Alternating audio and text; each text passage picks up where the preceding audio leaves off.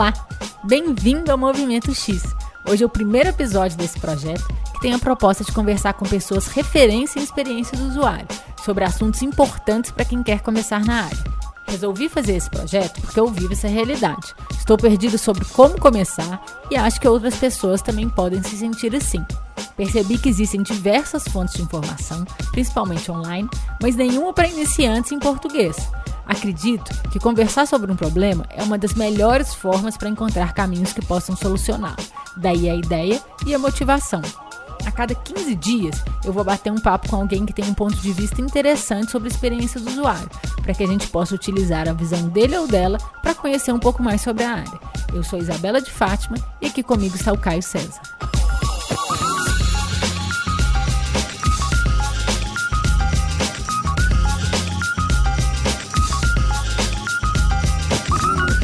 Estou aqui com Caio César, que é professor e coordenador da pós-graduação em Comunicação Digital no IEC Minas. Ele também é doutor e mestre em administração, especialista em comércio eletrônico, publicitário e também coordenou a pós-graduação em design de interação no IEC PUC Minas entre 2007 e 2011. Muito obrigada pela presença aqui no Movimento X, Caio. Opa, eu que agradeço, é um prazer participar e estamos aí. Essas apresentações me deixam até encabulado. Mas é isso mesmo? Eu esqueci de alguma coisa? É bem, bem, não, é isso mesmo. Só o tempo passa, a gente nem lembra de tanta coisa que já fez, mas é isso aí. Então, para começar, o que é a experiência do usuário? Olha só, você tem um monte de conceitos, aí tem a resposta chata de aula e a resposta mais direta da nossa vivência do dia a dia. A resposta chata de aula é que a experiência é tudo aquilo que a gente é, proporciona para um usuário enquanto ele está vivendo uh, o consumo uh, e aí o consumo expandido, né, que é desde o, até o momento da escolha, né, aquele momento anterior à escolha e o momento posterior ao uso do produto ou ao consumo. Então a experiência é tudo isso que envolve. Agora, a resposta mais divertida e mais fácil da gente entender, a experiência é a nossa vivência a, a, a vida ela é repleta de experiências. O tempo todo a gente está vivenciando coisas. E de uns tempos para cá, uh, eu, eu, eu gosto de fazer paralelo com o marketing porque eu vejo uma ligação íntima de experiência com marketing. Uh, a gente tem uma, uma, uma mudança que vem acontecendo desde os anos 1970, quando os produtos eles começam a ficar fisicamente muito parecidos. E aí as empresas elas é, enxergam, começam a enxergar a necessidade de você ter um diferencial do seu concorrente. Porque uma calça é muito parecida com a outra calça. O jeans ele pode ser comprado do mesmo fabricante. Uh, os telefones hoje, os aparelhos de telefone celular, as, as, telas são as mesmas, é o mesmo fabricante que faz as telas, os processadores, a memória. Então, o que, que você tem para diferenciar o seu produto de um outro? As características físicas não dão mais conta você tem que ter outra coisa. Então tem uma quantidade de autores que vai levar para o lado do serviço, atendimento, pós-venda, outros vão falar da questão da construção de uma marca, uma marca sólida, uma associação com status, exclusividade e tal. Então experiência é tudo isso misturado, é tudo que ajuda a convencer o usuário a usar o seu produto ou o seu serviço é, deixa esse usuário satisfeito usando esse produto e serviço e ao final do processo ele vira um recomendador do seu produto ou do seu serviço. Qual que é a diferença entre experiência do usuário e design de interação? Olha, é... as pessoas que curtem o design de interação e que me conhecem há mais tempo podem até ficar um pouco ressabiadas dessa resposta. Mas a experiência do usuário é, um, é mais amplo do que o design de interação. O design de interação, é, que é muitas vezes confundido com user experience, é, ele diz respeito às coisas digitais interativas. A experiência, por isso que eu fiz esse paralelo com o marketing e a, e a relação com o marketing, está mais ligada com esse conceitinho novo que está aparecendo aí, que é o do Omnichannel, da experiência única em qualquer que seja o canal que você use para se relacionar com o seu consumidor, com o seu usuário, que é, pode ser o balcão físico, pode ser o teleatendimento lá do, do telefone, pode ser o Twitter, pode ser o produto, o serviço efetivamente digital ou não. Então, experiência envolve mais. O design de interação, ele cuida de como as coisas interativas vão acontecer. Como que a gente lida é, é, tem um peso grande, né? as coisas interativas têm um peso enorme, essa confusão é bem esperada. Como é esperado também a confusão entre arquitetura de informação e design de interação, mas que são áreas distintas, elas se complementam. Às vezes lá no, nos procedimentos de DI você usa arquitetura de informação. É, mas é, eu, eu, eu entendo a user experience como algo mais amplo, porque ele pode lidar com questões interativas, como a gente está acostumado a ver no design de interação, questão, questões de interface, sequenciamento de tela, hierarquia de informação e tal, mas também, e aí estrategicamente, e aí o peso é, é, da, da questão do design thinking, que é muito importante, a gente adotar essa lógica de design centrado no usuário para as coisas gerais da empresa. É, outro dia eu estava ajudando um aluno que ele tem uma clínica de odontologia e estava fazendo a disciplina de design de experiência. E ele estava querendo justamente entender a relação daquilo né, com, com o negócio dele. E, e é muito claro você ver que a experiência de alguém que vai consumir o serviço de uma clínica de odontologia passaria a ligação para marcar a consulta ou desmarcar, o processo de ser lembrado da consulta no próximo dia, a remarcação, o retorno, a relação com uma clínica de radiologia, a relação com, sei lá, um protético. Isso tudo, o usuário está ali fazendo contato com todos esses prestadores de serviço que estão ligados à clínica e os diferentes profissionais da clínica, eventualmente, o cara que cuida, sei lá, de, de, de, de ortodontia, o outro que cuida de, de, de cirurgia e tal. Então, é, isso tudo tem que ser mais ou menos trabalhado, ou na verdade muito bem trabalhado, para que a experiência desse usuário seja bacana. Então passa por design de interação aí. E se essa clínica tem um web app ou o site dela é bacana, eu não preciso instalar nada porque o uso de uma clínica de odontologia não é uma questão frequente, né? Mas o site é bacana, eu posso fazer a marcação, ele me dá um lembrete, me manda um e-mail, cria um evento no meu calendário. Esse tipo de coisa pode ser muito bacana para uma experiência geral do usuário boa, né? E a coisa acontecer tranquilamente. Então, é, é, previsão de atraso, imagina você está lá na sala de espera, né? até o Wi-Fi na sala de espera, para você não ter que ficar lendo revista Caras de dois anos atrás. Esse tipo de coisa é, é, é experiência. E é um, é um pouco mais do que interação, porque a interação está lá ligada a, ao hardware ou ao software. Né? É, tá, tá, não obrigatoriamente, mas a gente está enxergando mais dessa maneira. Né? Qual é a rotina de trabalho de um profissional de experiência de usuário? Olha, ela deve ser. É, eu gosto muito de usar os exemplos do Alan Cooper. O Alan Cooper é o Bill Verplank. O Bill Verplank é um cara que é do design de interação, é o cara que, que, que, que meio que é, deu os conceitos iniciais para a gente entender o que hoje é conhecido como design de interação. Esses caras é, eles recomendam muito que o profissional que cuida de experiência, que cuida dessa, dessa, da, da, resolução desse tipo de problema, que ele seja um cara muito observador. Então ele é um cara que deve perguntar bastante, observar, pesquisar, prestar atenção em tudo que influencia o ambiente, essa tríade né, de usuário, artefato e ambiente, que tá, aquilo ali está interferindo na interação, interferindo na experiência e, e é um cara então que vai a campo. A rotina de trabalho dele, ela para cada projeto, deve sempre começar com uma visita a campo. Vai a campo e, e é por isso que aquele vídeo da Ideal lá, o do o Deep Dive, ele é tão emblemático. Você, é, é, é uma coisa que, até na publicidade, eu, tenho um colega que ele, ele conta que ele estava, quando a gente estudava, ele fazia estágio numa agência e aí ele achava muito esquisito que o diretor de, de arte da agência, antes de fazer um layout, ele ia dar uma volta. Aí ele conta um caso que atendeu uma loja de, de sapatos femininos e era coleção outono e inverno. E aí ele ia fazer um anúncio de revista. Antes de fazer o anúncio de revista, o cara foi passear no mercado, no é, parque municipal e voltou do parque municipal com um monte de folha seca para ficar escaneando as folhas secas antes de pensar em layout, antes de tudo, porque ele queria olhar as cores do outono não sei o que, e tirou foto das cores que as pessoas estavam usando na rua e tal. Então, é, esse é um comportamento que é muito comum de você ver num cara que cuida de experiência. Que é o cara que ele chega uma demanda de um projeto, antes dele abrir o Axuri, antes dele pensar em.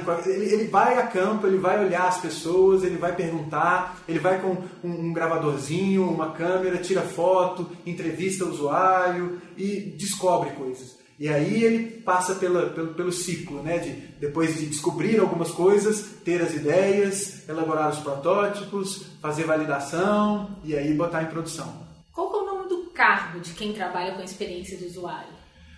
Olha, é, tá tão é, é, é banalizado o termo User Experience é, Designer, né, UXD, é, mas eu acho que seria esse mesmo o, o, o, cargo. E só que é muito difícil você ver. E por que está banalizado? Porque às vezes o cara que faz interface ele se denomina User Experience Designer. E na verdade ele faz interface, não é diminuindo o, o, o ofício do cara que faz interface, mas direção de arte é diferente de construção de experiência. Está envolvido. É um caminho até esperado. Do cara que cuida de, de, de, de, de interface, ele vira cuidar disso. Mas não é o, o, o que acontece mais comumente. Por quê? É a mesma coisa de você chegar para um diretor de arte web hoje, um diretor de arte digital, falar de web, aí você elimina outras coisas, mas é pensar no cara que faz tela. E mostrar uns textos do Jacob Nielsen para esse cara. Certamente esse cara vai torcer o nariz, esse cara vai ficar com um pouco de preguiça, porque o Jacob Nielsen está lá do outro lado do espectro. É um cara que é muito pragmático e tem umas regras, às vezes, não muito é, aceitas e tal, e isso pode gerar é, algum tipo de problema.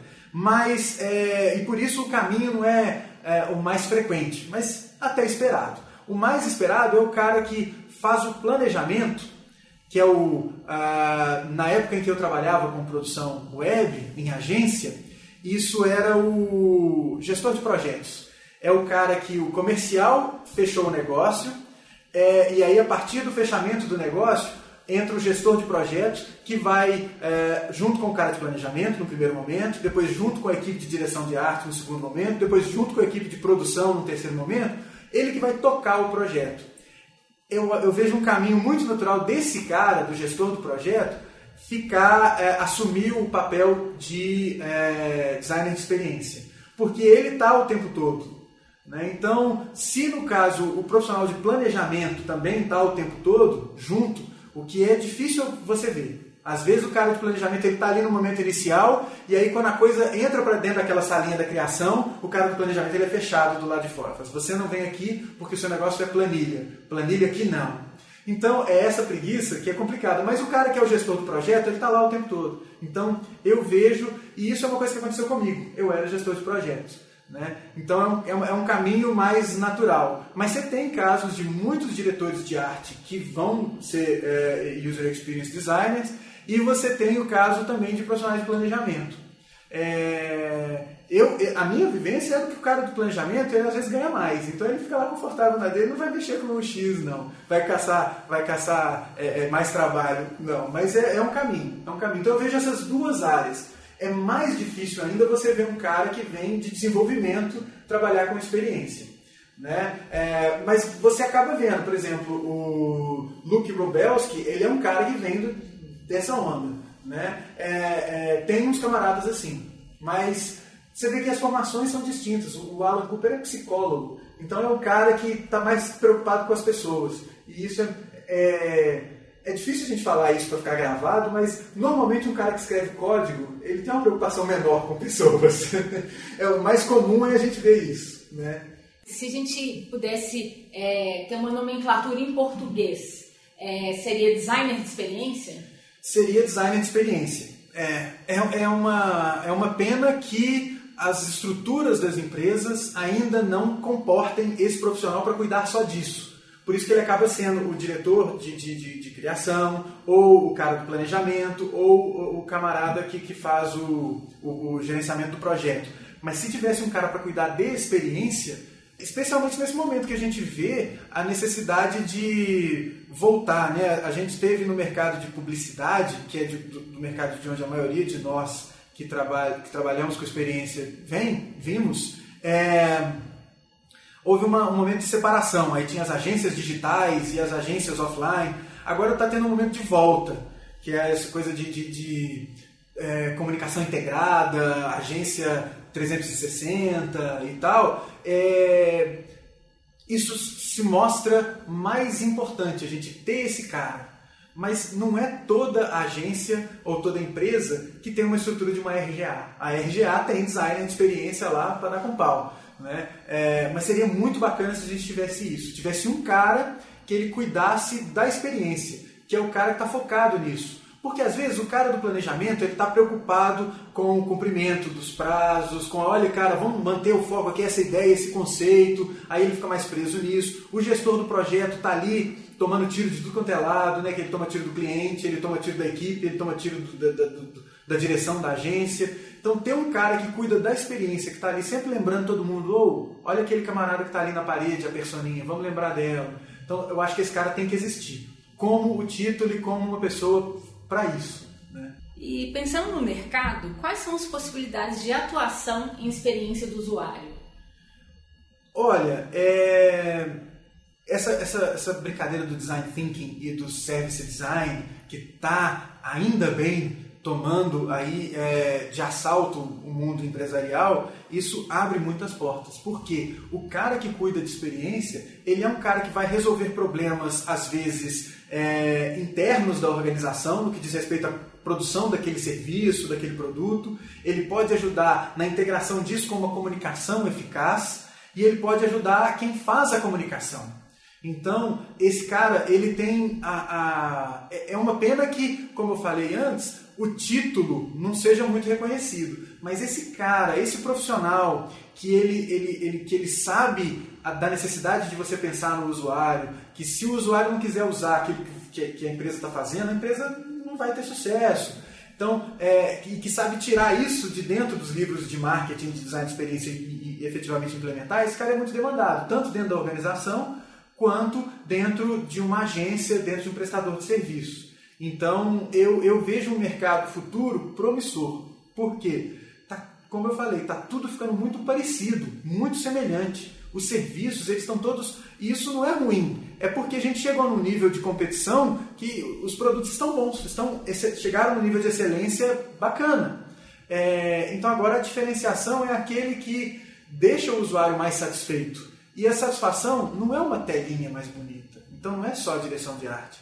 A satisfação é, é, não é só um tapete legal quando você entra dentro do ambiente que você vai consumir aquele serviço ou produto. É uma, é uma coisa mais ampla. E aí a experiência entra. Sabe? E pensando aqui em umas possibilidades, por exemplo, no mercado até de Belo Horizonte, é, seriam, por exemplo, poderia ser em veículo, portal de notícia, escritório de design, agência de publicidade, empresas de tecnologia. Tem mais algum? Tem tudo. Você falou. É, é, a gente está vendo algumas consultorias aparecendo aqui é, nisso e, e, Esses tipos de locais eles estão demandando então é, esse, essa necessidade, esse olhar desse tipo de profissional. Até no varejo. Pensa. Você tem é, visto vagas aqui, por exemplo, em Belo Horizonte, está circulando? É, é um negócio. O nome ele não é buscado, mas o cara que cuida do processo às vezes ele aparece com outros nomes, sabe? Mas é, eu não vejo isso como é, é ruim agora, né? Mas no futuro isso vai começar a aparecer, que é um supermercado pensando em, em contratar alguém para cuidar da experiência. Né? E a gente tem exemplos de supermercados e supermercados aqui em Belo Horizonte. Supermercado que a experiência é horrível e supermercado que a experiência é ótima. Então, a partir do momento em que esse supermercado, que a experiência é ótima, começar a detonar com os outros, mais a, a, necessidade vai começar a aparecer. Porque não é só um supermercado, não é, não é só melhor do que o outro por causa do mix de produtos. Né? Não é só uma coisa que fala assim. Não é só o preço não é tudo, embora a comunicação lá do varejista fale isso. A gente sabe que o preço não é tudo. Se o preço fosse tudo, você não teria Rolls Royce, você não teria Porsche, você não teria Mercedes. Preço não é tudo. Você tem outras coisas. Então, quando a gente começa a lembrar que existem essas outras coisas, esse profissional começa a se fazer necessário. Ainda não está doendo tanto no bolso, por quê? A coisa da economia. Ah, eu, eu, eu, eu tolero esse varejista ruim, porque aqui eu consigo comprar o sabão em pó mais barato. Mas vai chegar um ponto em que o sabão em pó vai estar mais ou menos no mesmo preço, que essa experiência não custa tão mais caro. A gente já, já começa a ver isso no serviço de publicidade que inserir procedimentos de design centrado no usuário não deixam o seu projeto tão mais caro do que os outros. Vale a pena, por causa do retrabalho, etc. Né? E a mesma coisa quando você está pensando em laboratório. Você vai fazer um exame de sangue. Você tem experiência A e experiência B. O que, que você vai. Na hora que você, usuário, paciente, consumidor, vai consumir esse serviço, é lógico que você vai privilegiar o da boa experiência. Então, quem não proporciona uma boa experiência vai ter que se virar. Então, veio, é, é, eu acho que isso aparece muito na figura do consultor de design service ou de design thinking. Então, quem está atuando nisso daí já está vendo uma, uma, um aumento da demanda. É, e você se lembra de algum caso em que a experiência do usuário tenha feito toda a diferença no sucesso do produto e dos negócios? Olha, é, é o caso mais emblemático, assim, que vem de bate-pronto, é o caso da, da Apple. Eu estava falando isso outro dia com os alunos. É, porque quando a gente fala de inovação, as pessoas associam muito a Apple à inovação e esquecem, por exemplo, da Microsoft. E não necessariamente, se a gente for olhar lá no que, que é inovação, é, é, é, a Apple não traz coisas novas do jeito que a gente mais comumente entende como inovação. A Microsoft tem é, é, é uma quantidade de registro de patentes muito maior, que é um dos indicadores de inovação, né, de você ter patente, você está pesquisando soluções novas e tal. Mas uma única coisa que a Apple faz faz uma diferença brutal, que é, você vê, você tinha smartphone antes de 2007. Existia smartphone. Eu tinha um Palm Treo em 2007 e era um, telefone que eu podia instalar é, é, é, software nele, a gente não chamava de aplicativo ainda. Só que o processo de instalar software era se não existia um lugar centralizado, eu tinha que ir no site do camarada que fez o software, ir lá eventualmente comprar, e aí baixa o software, liga com o cabinho no computador, sincroniza, faz o que. Era um processo que não era trivial. É, o que ela fez, hum, a, a, a, mudança de centralizar tudo numa lojinha de aplicativos e etc., por mais que o, o telefone não tenha sido inovador, você já tinha telefone com tela de toque, você já tinha é, telefone sem teclado, você já tinha um monte de coisa naquela época ali, quando eles lançaram. Mas o iPhone em si, ele não é o produto inovador. O que é inovador é a App Store. Quando eles fazem aquilo ali, a, a, a, experiência de uso de um telefone que agora é um computador de mão e que você instala coisas e que você usa, etc., vira outra. Então, BlackBerry vai, vai para o quiabo, é, a própria Palm obliterada, a Nokia que, que, também tinha telefone com tela de toque, com sistema Symbian lá, que você instalava, não sei o que, também some. Então você tem a experiência sendo lisa, sendo tranquila, isso altera sensivelmente o uso da coisa. Mais recentemente, um exemplo para sair do exemplo da Apple, aí eu vou falar da Microsoft. Eu fui um usuário de Linux por 10 anos, de 2006 até agora, é, final de 2015, eu era um usuário Linux e fiquei 10 anos batendo a cabeça com Linux. É, até o momento em que eu me, me, vi obrigado a instalar o Windows 10 num, num desktop. E a experiência foi tão boa, foi tão diferente do que eu conhecia de Microsoft antes com o Windows Vista, que tinha sido o último Windows que eu tinha usado, que eu falei, peraí, por que eu estou batendo a cabeça aqui, tendo que instalar uma rotina para fazer o meu laptop desligar quando eu fecho a tampa?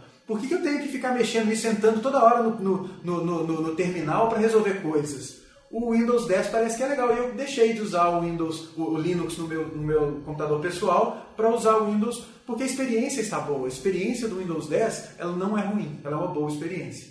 Então faz toda a diferença. Assim você conquista o usuário. Olha só, eu sou um cara que durante 10 anos eu falei mal da Microsoft, do, do, do sistema operacional da Microsoft. Hoje eu sou um cara que cogita é, é comprar um Windows Phone porque de tão boa que está sendo a minha experiência com o Windows 10. Né? E você fala, pô, cara, mas Windows Phone ninguém tem. Tudo bem, eu estou acostumado a ter coisas que ninguém tem. Eu usava Linux. Né? Então, se usar o Windows Phone, para mim não vai ser problema. Mas é porque a experiência é legal. A experiência, e ele ainda, por cima, ele é muito gostoso de usar. Né? Então, faz a diferença. Né? E são exemplos bacanas. É, tem um exemplo que vai além das coisas interativas, que é o exemplo daquela, é, que agora é da Apple também, né? mas aquele fone Beats by Dre que ali não é nem pelo fone, que a gente sabe que a qualidade do fone, do áudio e tal, não é superior para justificar o preço deles. Mas eles têm uma coisa de atendimento ao consumidor por meio do Twitter, que é assim absurdo, é muito bacana, que você se sente realmente bem de ter comprado aquilo. Né? Então é, tem um caso que um camarada chamado Scott Stratton que, que, que, ele conta isso, de como que foi a troca de um fone que ele deu para o filho dele, desse Beats, que deu defeito, e aí ele foi procurar na caixa o telefone para atendimento não tinha telefone, tinha um perfil do Twitter. E aí ele já fica um pouco com preconceito daquilo, mas ele vai resolvendo a coisa e em meia hora está tudo resolvido, já tem um, um novo fone sendo enviado para ele. Então, é, isso é experiência, sabe? Isso faz a coisa que é mais do que a exclusividade, mais do que o, o design do físico do produto, é a experiência de uso. Se é boa, acabou, você não, você não troca. Eu tenho a impressão de que o assunto X tem ganhado cada vez mais destaque nas publicações do mercado de comunicação, de design e tecnologia. Teve algum fato, um ponto de virada no mercado para que a experiência do usuário tenha ganhado mais importância ou foi desse processo mesmo? Olha, eu, é uma coisa gradativa e que, que vai virando meio uma bola de neve. Então, uma coisinha que começou pequena vai crescendo. Você ter uma ideia, é, eu comecei a ler sobre isso que veio a virar é, User Experience Design e tal. Eu comecei a ler sobre usabilidade numa pós-graduação que eu fiz em 2000. Então, lá no ano 2000, eu estava fazendo uma pós-graduação, uma especialização em comércio eletrônico. E numa disciplina lá, o, o camarada falou do Jacob Nielsen. E que tinha um livro que a gente tinha que ler que se chamava Projetando Websites. E aí eu fui ler o Projetando Websites e, pô, esse negócio aqui é fabuloso, que bacana, isso dá todos os direcionamentos, olha que legal e tal. É, e aí eu fui falar com um colega, aí eu, 2001 eu, eu, tive a oportunidade de estar nos Estados Unidos e visitando esse meu colega que estava lá fazendo mestrado, que é o Daniel Alenquer, é, que juntos a gente construiu após a design de interação alguns anos depois. Mas estávamos lá, eu, Daniel Alenquer e um colega chamado Henrique Penha, que na época trabalhava na Skype, ainda não era Skype Microsoft, era só Skype. Estávamos lá na casa do Henrique Penha, em Boston, e eu me lembro, a gente estava ajudando o Henrique Penha a carregar um sofá. E eu falei, olha gente, vocês são diretores de arte e tal, é, designers de interface, é, eu, eu, eu tô lendo um cara aqui que eu acho que é muito bacana é, Jacob Nielsen, já ouviu falar? Os dois pararam o que eles estavam fazendo, olharam para mim. O Henrique Penha a gente não tinha tanta intimidade, ele foi fazer outra coisa. O Daniel veio e falou: Olha, você tem que pegar, pegar leve com esse cara, porque esse cara aí, olha só, ele é um cara que fica podando as nossas ideias de design, não sei o que. Esse cara vai contra a coisa, a evolução do design visual e tal, não sei o que. Eu falei: Pô, legal ter esse feedback, né? Beleza.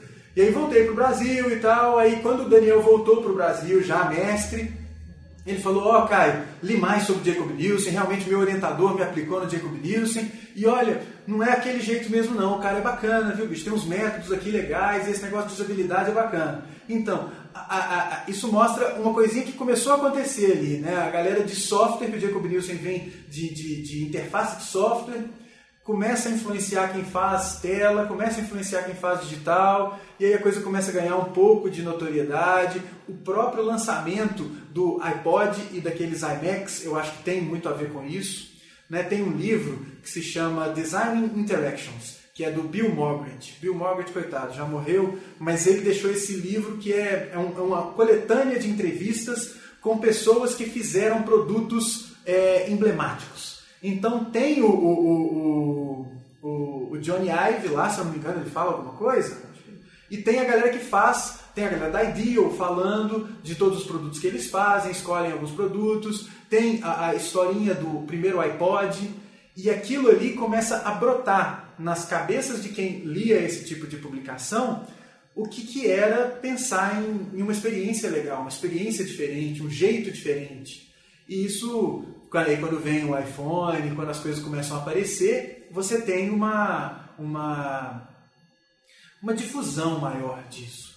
Né? Aí agora você vê é, gente que vem de outras frentes, tipo o Jeffrey Zeldman, na época em que ele encabeçava aquele, aquela frente pela, pelos web standards, quando você tinha a briga de Microsoft com o Internet Explorer e, e, e o resto do mundo, a galera usando o, o, Firefox e etc. buscando um navegador que lesse o código direitinho, essa preocupação com o código que funciona em tudo, isso tem ligação. Depois a onda do design responsivo, é, que é uma coisa que vem também, tem aí dessa, essa mistura de áreas. Então, é tudo que vem auxiliando essa, é, é, esse negócio aparecer. Né? É, e o Alan Cooper, o próprio Alan Cooper, ele, ele tem, é, que é um cara que vem da psicologia para o design, falando da importância da gente pensar nas pessoas. O livro dele lá, o The Inmates Are Running the Asylum, é um livro bacana que ele mostra a persona. Ele fala da importância de se preocupar com, com o usuário e entender o que é o usuário. E fazer pensando no usuário. Então, é um monte de iniciativa que vem de um monte de lado que, no final das contas, ajuda a, a, a disseminar uma ideia que é de, poxa, as coisas têm que ser boas. E se você voltar, é aquilo que eu falei anteriormente é, tem uma relação íntima com marketing. Porque a gente associa marketing à venda, a esforço de venda e à promoção. Mas marketing é antes disso. É identificar uma demanda de mercado e verificar se eu consigo atender aquela demanda e fazer aquilo. Então, é a demanda de mercado, o que, que é? É o problema que o usuário tem. É a necessidade do usuário. E o que eu vou fazer é agora construir uma coisa que resolve o problema do usuário. Porque se eu resolvo o problema do usuário, o usuário vai comprar o meu produto. Então eu vou ter dinheiro, porque eu quero é dinheiro, e o usuário quer o problema dele resolvido. Então, para quem tem aquele preconceito com marketing, o marketing está lá pensando no cifrãozinho. Mas para chegar no cifrãozinho, ele tem que resolver o problema da pessoa. Então, resolver o problema é construir uma experiência legal. Então, um monte de esforcinho que vem, de um monte de área, que, que, que, faz a coisa dar uma estourada. E é por isso que a gente tem a facilidade agora de você ver a galera que trabalha design thinking de entrar nas empresas. Né? Porque muito por causa da Ideal. Né? O, o, o vídeo emblemático lá do Deep Dive, ele é um vídeo que não está preocupado em mostrar o, a metodologia Deep Dive. Ele está preocupado em mostrar que, que, que é essa empresa que funciona diferente das outras que é um esquema, é, é um vídeo muito mais para quem está estudando teoria da administração inicialmente do que um vídeo para quem está estudando design, porque é uma empresa que não tem hierarquia, não chega nem a ser uma adocracia, é um negócio diferente. Lá, uma hora você é líder, outra hora você não é líder e tal, né? Então, e é o que a gente vê hoje em outras empresas, tipo a Valve, que faz é, jogos, ela funciona assim também. Né? A Mozilla, a Fundação Mozilla também tem uns traços disso. Então você tem isso tudo colaborando para pensar em experiência. Né?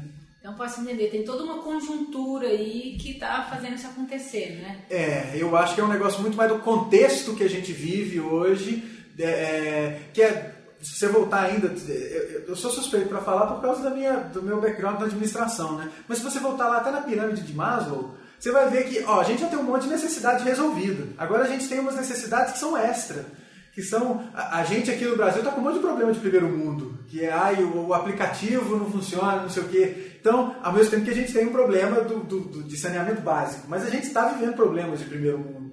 Não existe mais primeiro, segundo, terceiro, quinto. É tudo uma coisa, uma coisa só. Então, é um negócio global, uma conjuntura mesmo que levou a sociedade a, a priorizar isso, né? uma, uma a vivência. Né? É, até lembrando aqui, tem um movimento interessante também, não sei se está tão relacionado a isso, mas que me, me fez lembrar que hoje as, as empresas globais, as consultorias muito focadas em finanças, elas estão fazendo um movimento de comprar agências de design. Uhum. Agências de design thinking, agências de design de experiência, né? Então tem esse movimento também delas que estavam só na parte, vamos chamar aí de back-end, uhum. e agora atuando mais no front-end, né? É, no front-end. O pensamento deixa de ser só em número. E, e acontece o contrário. A Ideal vira uma empresa de consultoria, que é uma empresa de design, então eles vão lá, você faz escova de dente, faz tênis, faz brinquedo, e agora vira uma empresa de consultoria para ajudar outras organizações a, a, melhorar os seus processos, porque é o negócio do design. Então eu acho que essa coisa de, de, de valorização do, do, do, do fazer do design, que isso tudo, se você for olhar, é o que quem faz design estuda. Só que não é o que se pratica, mas é o que se estuda, que é observar o cenário, observar as demandas. E, por exemplo, foi lá no mestrado em design que o Daniel foi aplicado no Jacob Nielsen. Então, é, é alguém que vem de lá da engenharia, conversa com o design e aí, olha, tem esse negócio aqui, vamos melhorar e tal. E olha, já é o que a gente trabalha no design. Então, no fundo, engenheiros e designers fazem a mesma coisa. Eles resolvem problemas Só que o engenheiro está mais focado numa coisa mais estruturada, um jeito de pensar mais linear. E o designer está mais preocupado com outras coisas. Então, se você olhar o, o, Gilbert, ele faz, ele está preocupado de alguma forma, existe ali uma preocupação com a experiência, naquela crítica toda ali, no desenvolvimento dos produtinhos lá e tal. Até recomendo assistir o Gilbert no Netflix e ler as coisas, você vai ver que tem a crítica da organização, tem a crítica daquele jeito quadradinho de pensar e a necessidade de você pensar uma coisa que satisfaça as pessoas. Né? E a gente vive de tanta insatisfação que eu acho que essa demanda por satisfação, ela é é a nossa busca eterna por felicidade, então se, se tem uma experiência legal, a gente se agarra a ela, né? Então a gente tem, tem isso também, né? Também notei que muitas pessoas estão incluindo a nomenclatura de experiência do usuário nos seus cargos, como por exemplo, gestor de projetos barro X, programador barro X, designer de interface barro X, principalmente no LinkedIn a gente tem visto esse movimento. O que, que você acha que está acontecendo?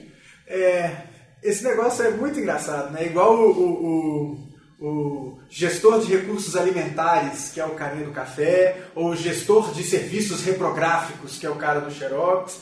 É, é legal, é engraçado você ver isso, porque dá um certo valor para a coisa, é, mas dá uma banalizada. Eu não fico preocupado com essa banalização, não, porque o que importa é o resultado. É, no entanto, tem uma dificuldade de entrega. O cara que coloca que é desenvolvedor barra user experience designer, ele não, ele não entra no projeto, dificilmente, não é que ele não entra, não vamos ser categóricos, mas ele dificilmente entra no projeto lá naquela primeira reunião com o cliente.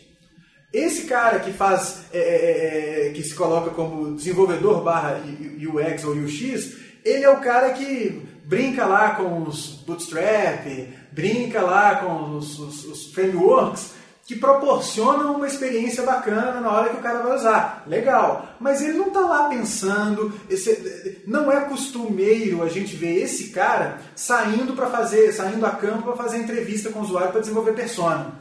Não, você não vê muito isso. Então, é, é legal que ajuda a, a, a, Assim, vamos pensar igual os jesuítas. A gente está num momento. Eu não gosto de me colocar junto dos jesuítas porque eles não eram muito boas pessoas.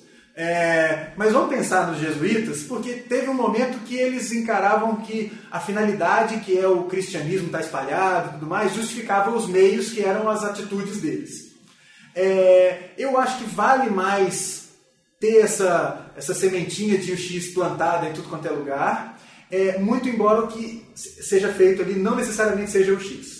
Sabe? Então, deixa, deixa que falem, mas é, é, legal ver o resultado. É legal ver, por exemplo, é, estabelecimento de meta de interação, o cara preocupado com o tempo de resposta de servidor, o cara preocupado com é, quantas telas o usuário vai ter que passar. É, isso eu, eu gostaria de ver, sabe? Ou o gestor de projetos pegando a persona e levando a persona junto no projeto inteiro, que muitas vezes a persona ela até nasce lá no planejamento e vai para a criação, mas aí ela fica na criação, ela não vai para o desenvolvimento de um produto interativo, de um site ou de um aplicativo.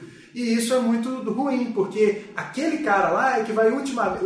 É, é, é, o, é, o, é o cara que vai definitivamente fazer o que a pessoa vai usar. A pessoa não usa um arquivo do Photoshop. Ela usa um aplicativo, ela usa um site. Então, é, a pessoa não vai para a produção. E isso é ruim, a pessoa fica no meio do caminho. Então, o, o gestor de projetos barra UX, se ele conseguir levar a persona para o desenvolvimento e lá no final fala, vamos fazer um teste, vamos chamar o usuário, vamos fazer teste de usabilidade desse seu software, desse seu sistema, vamos ver o que está acontecendo e conseguir implementar eventuais mudanças, isso é muito bacana. Né? É, é engraçado que você vê gente de, de, que faz direção de arte barra UX é, ser contra fazer teste em protótipo layout. Vamos chamar o usuário então para testar o seu layout? Não, mas o meu layout, aquela relação de paternidade ainda existe. Então o cara não faz o X. É, tem um cara que é um designer muito bom, que ele é um cara que não poupa palavras. O nome dele, o nome dele é Mike Monteiro.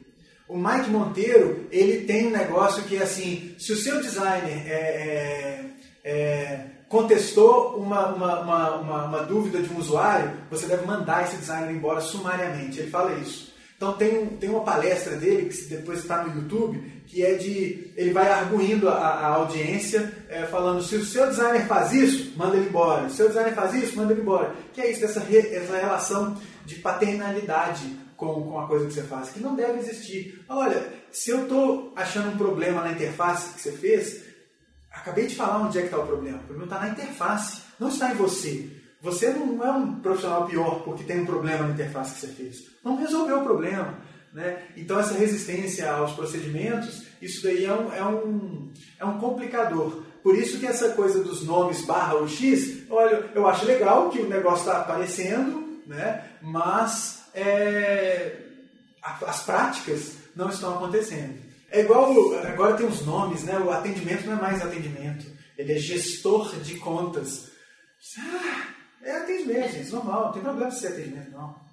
E tem muitos, muitos nomes surgindo também, a maioria em inglês, né? Uhum. Por isso que também uma das propostas aqui é sempre tentar traduzir. É claro que o inglês tem uma, um ponto extremamente positivo que é da síntese, né? Que é uhum. difícil, mas eu estou tentando trazer sempre essas essas nomenclaturas para o português, até para ser mais fácil de entender, porque como você mesmo está contando, o, parece que a área de UX ela é ampla e tem várias outras especializações dentro dela. Uhum. E aí essas especializações acabam tendo com nome em inglês também, e aí vai ficando aquela bagunça na nossa uhum. cabeça, né? É, o, o UX ele é bacana, que você falou esse negócio da, da síntese do inglês, ele é muito legal que ajuda a tirar um pouco do preconceito que se tem com usabilidade. Você fala usabilidade, é um negócio que não, a galera realmente torce o nariz. Porque usabilidade está ligada a procedimento em laboratório, teste em laboratório, lá, e procedimentos, não sei o que, que, que para muita gente são chatos. Eu acho fenomenal, mas eu entendo que sejam chatos para muita gente. Então, se você tira a carga negativa da usabilidade e coloca o user experience, fica mais até mais leve, até mais fácil de você entrar dentro da criação da agência. Falando sobre as vagas para a experiência do usuário, um ponto que chama atenção é a frequência da oferta com perfil híbrido de designer de interface e experiência do usuário. O que, você pensa sobre isso? Porque, na minha percepção, um profissional é mais focado no visual, enquanto o outro é mais focado em atividades que envolvem os usuários no centro do processo. É isso mesmo?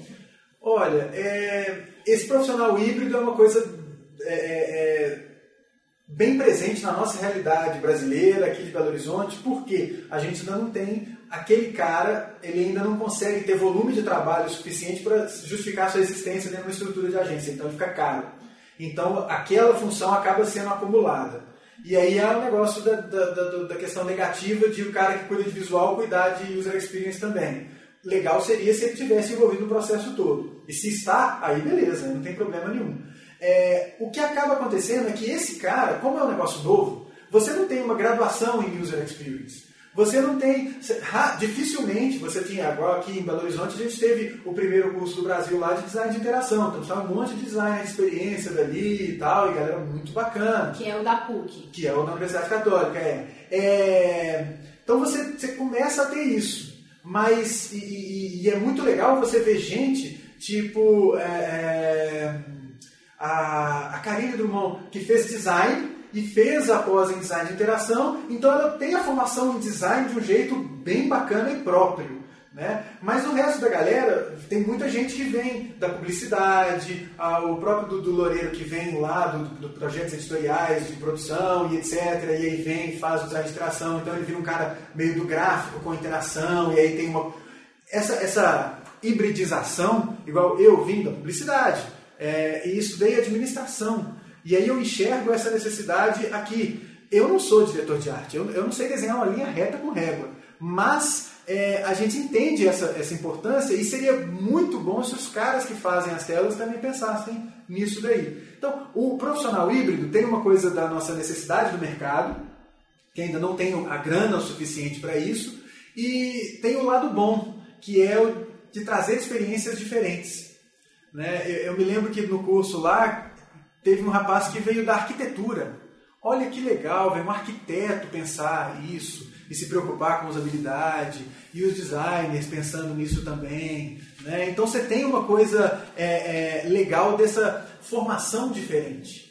né? o cara que tem, vem com experiências diferentes. Então, isso, isso, isso é bom. Essa, essa coisa é um, é um sinal da novidade desse negócio, e porque você não tem uma formação específica, e o lado bom é que traz background diferente. Uma coisa importante que aí o, o, o, próprio Alan Cooper fala, e aí o Jared Spool também fala, o Steve Krug fala, que é de. Ó, o Nathan Shedrow fala, que é de. Vem gente de diferentes backgrounds. O próprio Norman Nielsen Group, é, o, o, o Jacob Nielsen é engenheiro, o Donald Norman é psicólogo. Né? Então junta essa galera, faz uns negócios diferentes, né? O, a, a, o, Bruce ele é de uma formação diferente. Então é legal a gente ver isso, porque as coisas se complementam. E essa atenção com pessoas da psicologia é, é, é importante, né? De você prestar atenção nas particularidades dos indivíduos, né? Assim, não que vai resolver todos os problemas da vida do cara com um aplicativo, mas é levar em consideração que ele tem um problema num contexto específico que eu preciso falar para ele numa linguagem que ele vai entender. Parece óbvio quando a gente fala, mas o desenvolvedor barra UX dificilmente se lembra disso. Porque ele tem lá a, a, formação de desenvolvimento. Ele não tem a formação necessariamente de um cara que está acostumado a prestar atenção nas pessoas. Tomara que isso mude. Sabendo que hoje as vagas para a experiência do usuário exigem conhecimentos e habilidades que vão além dos assuntos relacionados ao usuário, o quanto de programação, interface e interação as pessoas que querem trabalhar com o X precisam saber? É importante um designer saber código? É importante. Mas ele deve saber código para substituir o desenvolvedor? Não. Ele deve saber código para não ser enganado por um desenvolvedor mequetrefe. Ele saber identificar um código mequetrefe e saber identificar, olha, dá para fazer isso. Eu sei que dá. Eu não sei fazer, mas eu sei que dá. É, é, é, diferente de você pedir. Eu me lembro uma época que, é, antes de, de, de, de, de me especializar e tudo mais, que eu fazia freela para uma agência e o cara da agência veio, veio furibundo que o cliente tinha pedido para ele uma janela redonda. Mas eu quero a janela redonda. Disse, cara, janela redonda não tem jeito de fazer. Mas eu quero uma janela redonda. Não é isso. É você deve saber que é possível fazer a coisa. Então, se você sabe que é possível fazer, você tem aquele conhecimento de dar uma lida, de olhar e entender, às vezes achar um erro, às vezes você ah, está dando um problema aqui, ou então você tem que mudar algo on the fly, é importante. Da mesma forma que ficou importante para um cara que faz jornalismo saber mexer no Photoshop, saber mexer no Lightroom, porque não tem mais o cara que vai cuidar da imagem. É ele que vai tirar a foto, é ele que está lá fazendo a coisa, ele tem que conhecer um pouco de audiovisual, porque agora é ele fazendo um periscope na manifestação. Então ele tem que conhecer de tecnologia. Então o designer ele tem que conhecer de código para não ficar pé, para não ficar perdido, para entender qual que é a diferença de Bootstrap e Foundation, esse tipo de coisa. Não quer dizer que ele vai o dia inteiro ficar lá debruçado escrevendo código, não. Né? E, e, e essa coisa, é, isso inibe muito, especialmente o jovem profissional. Eu tento falar isso com os meus alunos, que é, se você viu numa descrição de uma vaga que pede Photoshop, Corel, Illustrator, e você não tem isso tudo proficiente, não esquenta, vai lá. Você tem que saber o princípio, você tem que saber direção de arte, você não tem que saber Photoshop. Você tem que saber direção de arte, você tem que saber equilíbrio, cor, você tem que saber isso. E lógico, o mínimo, trabalhar com camada, o que, que é um Smart Object, isso você tem que saber. Mas isso aí tem os tutoriais do YouTube. Vai lá e corre atrás. Mas é, você não tem que ser proficiente em todas as ferramentas, porque às vezes o cara nem tem. Essas descrições de vaga vêm de lugares que você chega lá e fala assim, qual que é a sua licença aí da Adobe? O cara não tem nem a licença. Por que você está pedindo um cara que tem esse conhecimento se você não tem nem a licença? Você nem tem o, sketch, você nem, você nem usa esse, esse software. Como é que você está pedindo isso? Como é que você vai medir isso? Quem é o cara que vai me selecionar e que sabe isso tudo? Então essa coisa é uma coisa tão falta de noção que é legal a gente saber os princípios. Se você entrega isso que é importante. Tá? É lógico, tem funções que vão demandar. Se você vai ser gestor de projetos e a empresa trabalha na onda do PMI, se você não souber project, você está na água, então não, nem vai lá. Agora, se você é gestor de projetos e a empresa trabalha de outra forma, procure saber qual é a metodologia e se enquadra ali. É, mesma coisa com direção de arte. Você gosta do Illustrator, mas a galera está pedindo outra coisa, mas você consegue trabalhar nessa outra coisa, vai entendeu? É, e mostra o seu trabalho. Porque eu acho que assim vai, vai, vai ajudar a educar esses caras que criam essas vagas absurdas. A vaga que quer que o cara, sei lá, saiba PHP, MySQL, CSS, JavaScript e eh, Photoshop e AdWords. Então você, ah, não, não, para, né? Esse, esse cara não existe. E você quer pagar 800 reais pra esse cara. E para quem quer trabalhar com experiência do usuário, o que é o básico que ele precisa saber? Olha, é, tem que saber de pesquisa com o usuário. Tem que saber de pesquisa com o usuário. E tem que saber dos métodos e técnicas que estão envolvidos aí. Então não existe necessariamente uma ferramenta que seja única para ele saber, um software para ele saber. Tem um monte de software. É, é muito legal você saber fazer teste de usabilidade. E aí, para fazer teste de usabilidade, tem um monte de software que pode te auxiliar. É, dificilmente você vai ver uma empresa aqui em Minas Gerais que tem um Moray, que vai ajudar a fazer aquele esquema de sincronização de todas as trilhas de vídeo e tal. Então, você souber o você, beleza, você sabe o Moray, mas não tem ninguém aqui que demanda o Moray. Então, é, a galera costuma se focar muito no Axuri para fazer é, wireframe. Olha, durante os meus 10 anos de usuário Linux, eu nunca usei o Axuri e agora também não uso o Axuri. Eu faço wireframe onde? Lápis e papel. E na hora de passar para o computador, eu usava o GIMP. Usava o GIMP, vai lá no GIMP e boas. Né? É, é, tem gente que faz o wireframe no PowerPoint, gente. No, no, no, isso é irrelevante. A galera gosta, sabe? Se a galera gosta, quer, quer um wireframe navegável, por exemplo, eu já dei consultoria que o cliente queria um wireframe navegável. E aí esperando chegar um produtinho do Axuri. Não, fiz no Pencil. O Pencil faz o wireframe navegável. Né? E eu conhecia HTML, então o que precisava eu ia lá e fazia na mão.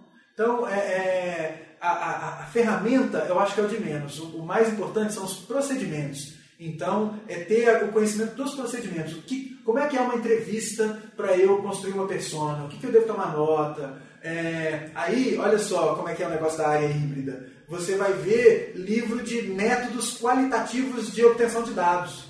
Que aí é como é que eu monto um roteiro de entrevista para que eu não direcione o cara para ele responder o que eu quero. Porque se eu direciono o cara para responder o que eu quero, eu não vou estar tá resolvendo o problema do cara. Eu vou estar tá resolvendo o meu problema de ego dele responder o que eu acho que ele tem que responder. Entendeu? Então eu vou aprender a elaborar roteiro de entrevista, aprender a elaborar questionário, né, que é um negócio complicado. Eu vejo um monte de gente que tem o X no título, colocando questionário e no questionário perguntando: Você gostaria disso? Sabe? Não, isso você não pergunta, cara. Você não está fazendo pesquisa com usuários, você está fazendo isso. Né? Então, é entender de metodologias de pesquisa com o usuário, é, de entendi, é, entendimento do usuário mesmo, né? criação de personas, é, arquitetura de informação é importante saber. Muito, prototipação, né? saber fazer um protótipo de baixa fidelidade, o que, que é um protótipo de baixa fidelidade, saber dos métodos e técnicas de validação desse protótipo, que aí tem, se você tem grana, você pode fazer validação com o usuário. Se você não tem grana, não tem tempo, você pode fazer validação com o especialista. Não ter preguiça. Eu acho que uma coisa muito importante. A gente não tem jeito, nós somos humanos, nós temos preconceito para chuchu. Mas a gente tem que tentar diminuir os preconceitos. Então, se você não gosta de métodos, eu, eu, eu sou um cara que vem, eu tinha uma preguiça com métodos qualitativos, mas eu aprendi e que eles são muito importantes. Então, você tentar romper os seus preconceitos. Né? Isso é muito importante porque é, o que leva à necessidade de você trabalhar experiência é você entender que você que faz o produto é diferente do cara que vai usar o produto. Nem todo mundo é o Jason Fried da 37 Signals, que faz o produto para alguém que é igualzinho a ele usar. 99% dos casos são eu estou fazendo um produto para alguém que eu nem sei quem é direito. Então é bom que eu conheça essa pessoa, desenvolva empatia por essa pessoa e que eu aprenda a gostar daquele negócio. Senão eu vou fazer uma coisa para mim. E aí ele não vai usar. E aí o que, adiantou? Alguém jogou dinheiro fora nisso. O que você acha que seria mais importante da, das pessoas que querem começar a trabalhar com experiência de usuário, que elas estejam atentas, que, ela, que elas um tipo de olhar que seja legal desenvolver? É, eu acho que é uma, uma, uma, lição das que eu mais a, a, mais forte que eu aprendi na escola de publicidade, que foi preste atenção em tudo. Preste atenção em tudo. Ali, na, naquele conceito lá, foi de referência, você pegar referência. Ah, uma referência pode estar ali, mas o preste atenção em tudo é, é você está lá no caixa do supermercado, olha como é que a moça opera o caixa do supermercado. Você está andando pela rua, olha como é que o cara se comporta no ponto de ônibus. Porque no momento que você tiver que fazer um quiosque do, do ponto de ônibus, você pensar que lá quem tem que fazer é um arquiteto. mas a experiência do usuário do transporte coletivo não passa pelo uso do ponto do ônibus? Vamos olhar o ponto de ônibus? Vamos ver como é que as pessoas usam o ponto de ônibus? Então, olhar como é que as pessoas estão usando as coisas. Prestar atenção nas, nas gambiarras que as pessoas fazem. As gambiarras são excelentes. Uma coisa que é muito legal de um profissional de experiência do usuário é de ir a campo ver como é que o usuário usa os sistemas. Que é diferente de você trazer o usuário para o laboratório, que é uma coisa da usabilidade. Ir a campo, você vai olhar o cara você vai ver se tem um post-it colado no cantinho do monitor com uma dica de que na tela tal ele tem que apertar a tecla tal. Né? É, prestar atenção, por exemplo, na, no teclado. Eu, eu, quando eu vou pegar avião, eu gosto de olhar os teclados que as mocinhas do balcão estão usando e você vai ver as teclas mais manchadas de vermelho, daquele carbono da passagem, do, do, do, da coisa são as teclas de função do sistema lá do Sabre que eles usam. Eu fico olhando, falando como é que elas usam, como é que a coisa acontece, que tipo de gambiarra que ela colocou debaixo do teclado para ela poder operar o teclado em pé, esse tipo de coisa. É prestar atenção nisso, sabe? É na, na gambiarrinha, em como que a pessoa usa um negócio, um penduricalho de celular adaptado para o celular não cair do bolso, sabe? É esse tipo de coisa que a gente tem que prestar atenção. Você já deu um tanto de dica é, eu vou procurar todas as dicas que você deu, vou postar junto com o podcast os vídeos, as, as referências. Mas eu queria que a gente falasse um pouquinho mais dessas dicas, né? Para quem está procurando por fontes de informação para começar, pode ser blog, podcast, evento, conferência no Brasil, livro. E falando de livro, vamos começar falando do seu livro, vamos fazer design de interação. Ah. Queria que você contasse um pouquinho é, eu tive contato com um projeto, eu vi que tem um livro que ele pode ser feito download, tem uma série de vídeos, eu acho que pode ser bacana para quem está querendo um primeiro contato. É, aquele livro é um resumo da, do, do, processo que a gente passa quando a gente vai fazer design de interação, né, de todos os procedimentozinhos ali. Não necessariamente na ordem que está no livro, mas ali tem os, os procedimentos. E ele é, ele, ele é, bem basiquinho, bem bacana. Eu não gosto de falar muitas coisas que eu faço, mas vão lá e olham e tal, e depois vocês veem, deve ter um monte de erro de português lá, por favor, me indiquem se tiver erro de português lá. É, mas é, é, tem um monte de publicação que ajuda isso. O, o livro é uma iniciativa legal para disseminar o design de interação e tentar deixar ele menos é, sisudo, porque quando a gente olha, coloca, tenta colocar design de interação, pensar em experiência e tal, os projetos ficam mais longos, então o cronograma é afetado, aí o gestor do projeto não gosta. Os procedimentos custam dinheiro, eles não são de graça, então aí quem está pagando não gosta. Né? Então é uma maneira de tentar desmistificar isso, de tentar deixar a coisa menos é, chata. Né? E aí tem um monte de outras leituras que eu acho que são muito bacanas. Tem uma conferência que ela é anual, que se chama, é, aqui que ela acontece na América Latina toda, que é o Interaction South America. Teve lá em 2011, 2012, foi em Belo Horizonte, foi muito bacana. E costumam ter, eu acho que o último que teve, no final do ano passado, de 2015, foi na Argentina, acho que foi em Córdoba, Mendoza, sei lá. Foi na Argentina. E costuma ter os vídeos das palestras. São Legal. vídeos bacanas, você pode dar uma procurada, aí você acha no YouTube. É, os eventos do Event Apart são bacanas, ajudam também. É, e algumas leituras. O Design Interactions, do Bill Moggridge, é, o livro do Jesse James Garrett, de, de, Elementos da Experiência do Usuário, é um livro bacana. Os livros do Jacob Nielsen, a gente tem que não ter preconceito com o Jacob Nielsen, então lê tudo do Jacob Nielsen. Jacob Nielsen escreveu alguma coisa no papel higiênico enquanto ele estava no banheiro. Lê, o cara é muito bom. Os livros do Alan Cooper, o About Face é um livro imprescindível para ler. O The Inmates Running the Asylum é um livro bacana. Donald Norman é outro também. Se ele, se ele, se ele sair com o Justin Bieber e pinchar o muro, você vai lá e lê o que ele escreveu no muro, porque o Donald Norman é um cara legal. Então, o design do dia a dia, o design emocional. É, pra você ter uma ideia, o livro Design Emocional tem uma relação com semiótica muito bacana. Depois de, sei lá, 10 anos de formado, que eu fui ler o design emocional, caiu um monte de ficha de semiótica na cabeça, aqui, de quando eu estudei lá em 96. Então foi muito bacana. Então o design do dia a dia. É, se você quer saber de procedimentos, aí o é, Handbook, Handbook, of Usability Testing, do Jeffrey Rubin, é um livro bacana, muito bom. É, mas é um livro mais assim de como fazer um teste, como recrutar usuário, como não sei o que. Isso aí é um livro bem vão fazer.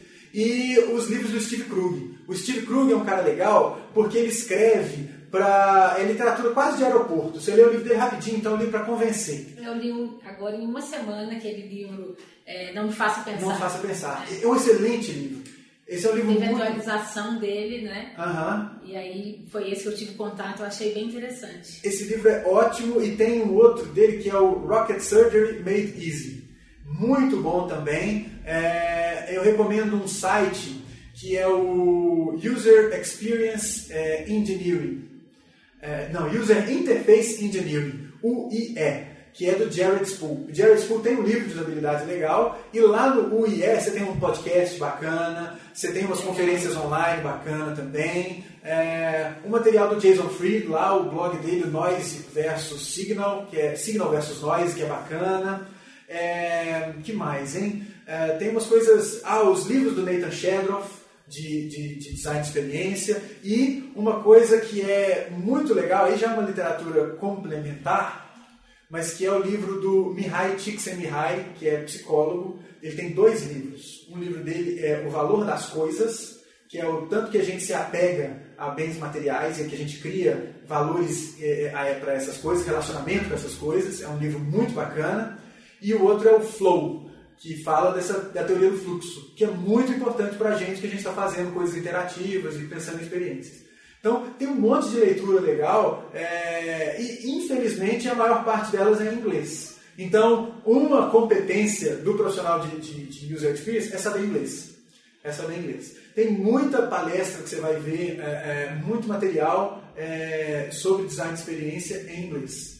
A gente é, é, produz muito pouco em português brasileiro. Essa é até uma das motivações que eu fiz lá o livrinho, que é, para deixar a coisa mais light também. Tem o um livro é, é, design de interação da, da Priest, que é bacana, mas até onde eu sei, ele já está tipo, na quarta edição, mas só a primeira edição foi traduzida em português. Então, você vai ter que ler em inglês mesmo. Pode ser que tenha um monte de coisa atualizada aí, mas esse livro já, já dá para dar uma boa. Nossa, bastante. Né? Dá para aprofundar bem. É. é e para quem tem interesse em pesquisas acadêmicas, como se aproximar dessa área no Brasil?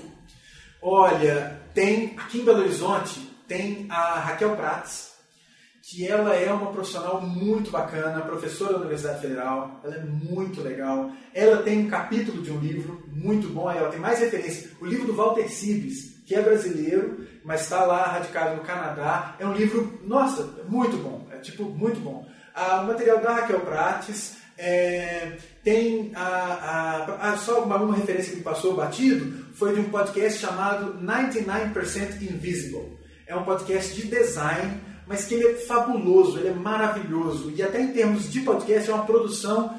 Eu gostaria que tudo que eu fizesse fosse igual ao que ele faz. Mas enfim. Então aqui você tem lá a Raquel Prates, que ela trabalha, é, se eu não me engano, ela está no TCC da UFMG. É, você tem algumas pessoas trabalhando isso lá na Universidade Católica, você tem eu, você tem o professor Cutovas, tem o professor Hugo, é, é, você tem a professora Cristiane Nobre, esses que têm alguma aproximação lá com o mestrado em informática. Então tem isso lá no mestrado em informática. Então perceba que está tudo bem ligado ao mestrado, aos dois programas de mestrado e doutorado em informática. É, mas fora disso, deixa eu ver aqui. É, você tem no, no, Nordeste, se eu não me engano, tem uma galera fazendo um mestrado disso. É, aí tem que olhar direitinho onde é que é, se é na Universidade Federal da Paraíba ou se é no Rio Grande do Norte. Tem, tem uma coisa assim. As próprias coisas ligadas ao César, lá no Recife, Pernambuco. O Silvio Meira, né? Isso. É, tem uma galera. É, no mestrado de engenharia de produção da Universidade Federal de Santa Catarina, tem alguma coisa, que dá para fazer uma pega. É, e você está começando a ver isso na, na, na, em algumas universidades de São Paulo. Tá? É, mas fora na comunicação fica mais difícil, porque o métier de pesquisa da comunicação não é bem esse. Aí você vai achar isso onde? Na Belas Artes. Por incrível que pareça, tem lá no mestrado em Belas Artes um, ex-aluno que é o Coge Pereira, que ele fez o mestrado dele lá e ele encontrou no guarda-chuva lá da Belas Artes o acolhimento do professor Carlos Falsi, lá na UFMG, que é muito bacana que também tem um olhar sobre isso. Ele não trabalha pesquisa e experiência, mas pesquisa e experiência cabe dentro das coisas que ele faz. sabe, de algumas coisas que ele faz. Então, tem uma galera trabalhando isso. E é, tem algum também alguma fonte de informação que, por exemplo, eu vou conseguir achar essas teses, essas dissertações para aquelas pessoas que estão tateando ainda e quer ter contato com tipo de escrita, tipo de raciocínio, ter esse contato com até é, criar mais um repertório, né, para saber se quer ir por aí ou se uhum. quer ir para uma pós mais lato senso. Uhum. Tem uns camaradas de São Paulo, tem um cara que eu gosto muito dele, que é o Robson Santos. O Robson Santos ele é muito ativo no Twitter, no Facebook e tal, e ele é doutor em design. Então, a galera da ESD, a, a Escola Superior de Design Industrial, agora não sei o que quer dizer o ESD, lá do Rio de Janeiro, tem isso.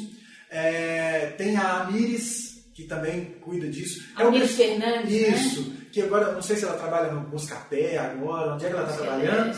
É, que é, é, é a, o Robson e a Amires são pessoas que fizeram o estrito senso e eles podem ser hubs disso.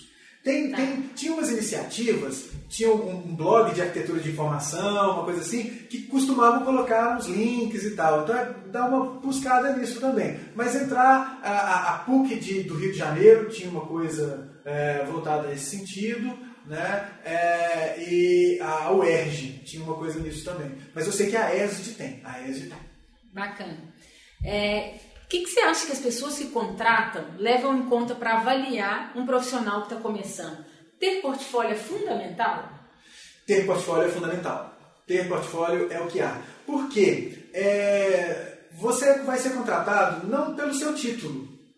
Eu, eu é, você vê, eu sou doutor em administração onde é que está a validação acadêmica do Caio trabalhando com isso? Tá? De eu coordenar o curso, de eu montar o curso, de eu pensar nas disciplinas, de eu dar aula do negócio. Mas onde é que eu aprendi? Eu aprendi batendo cabeça, eu aprendi lendo nessa época, em 2001, em que ninguém nem falava do negócio, eu estava lá batendo cabeça e conversando com pessoas e vendo como é que era o negócio e tal. Então, no fim das contas, você é o que você é capaz de fazer.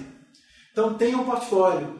Então é aquele negócio, não tenha. É... Você tem um caso do Vitor Lourenço, que é um cara daqui do Brasil, de, Belo, de, de, de São Paulo, estava fazendo lá a graduação dele na ESPM, e aí ele fez um mashup de Twitter. E o mashup dele ele colocou no ar e a galera do Twitter gostou e falou: você não quer vir trabalhar aqui não? E o cara, no meio da graduação dele, largou o curso e foi trabalhar no Twitter. Então, é, e hoje ele cuida de, de, Agora não sei se mais no Twitter, mas ele é um User Experience Designer. Então, é, é fazer, é meter a mão na massa. Então, por isso que é legal um cara que tem essa coisa de designer de interface barra o X, dele ser, é, ter um portfólio, ter lá um perfilzinho no DeviantArt, ou DeviantArt, lá, tem, tem, tem que ter lá, ou no Dribble. É, um cara que é desenvolvedor barra UX, cadê o seu perfil no GitHub? Cadê os seus projetos? O cara que é front-end, cadê as suas coisas lá no GitHub? Então, é o que você é capaz de fazer. E uma coisa muito legal é você juntar com pessoas que complementam a sua competência, sabe? E fazer coisas. Então, ah, mas é muito difícil, cara, montar portfólio nisso. Não é. Faz avaliação de usabilidade, faz um relatório, o seu portfólio é um relatório. É uma proposta nova de interface. Você não vê isso o tempo todo. Tem um monte de blogs de design que fica postando insight. Como é que poderia ser um telefone com tela flexível? E é o cara que fez lá a coisa. Então, faça também. Faça isso. Pense em como é que a coisa vai funcionar. Bacana. É, eu acho que isso aí constrói o seu portfólio. E para fechar, como conseguir a primeira experiência? Faz de graça. Faz de graça. Ou faz para você mesmo. Sabe, uma coisa que pode ser muito bacana é, ah, eu preciso aprender esse processo. Beleza, pensa num produto para você. Pensou nesse produto? Que pode ser, sei lá, vai montar. Eu acho que o melhor é, é, é, exercício é a pessoa montar um site para ela mesma. Monta um blog, monta uma coisa de um assunto que você gosta muito e faz os procedimentos para esse produto. Vai pesquisar persona. Persona está um assunto tão, tão na moda que até a galera que fica falando do marketing de conteúdo, de inbound, não sei o que, está falando de persona, jornada do cliente, que é fluxo de navegação. Então, é, faz isso pesquisa o usuário do seu blog, quem que vai ser, faz as personas, aí faz é, é, wireframe, guarda essa documentação, faz layout, testa.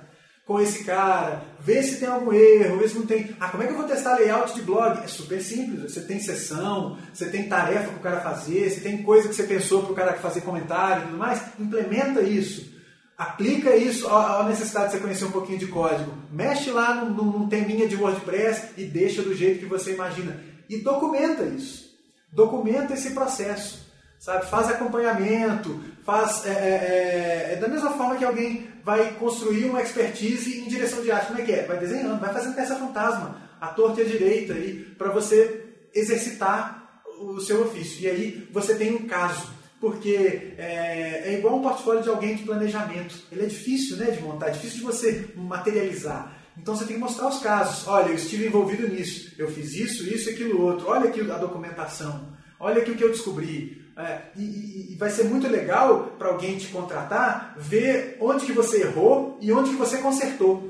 Porque é muito fácil você mostrar só o produtinho final pronto ali. Mas qual foi o caminho para você chegar naquele produto pronto? É aquilo que vai ser valorizado quando alguém for te contratar, que é o que, que quer que você faça nos próximos projetos. Que é, vai ter um erro, eu quero que você ache o erro, que você indique onde está o problema, que você indique o, o caminho a seguir. Então é isso, faz. Aí o fazer de graça é aquele negócio ah, eu não, não, não tenho ideia, cara, de um blog, de um site, não sei o quê.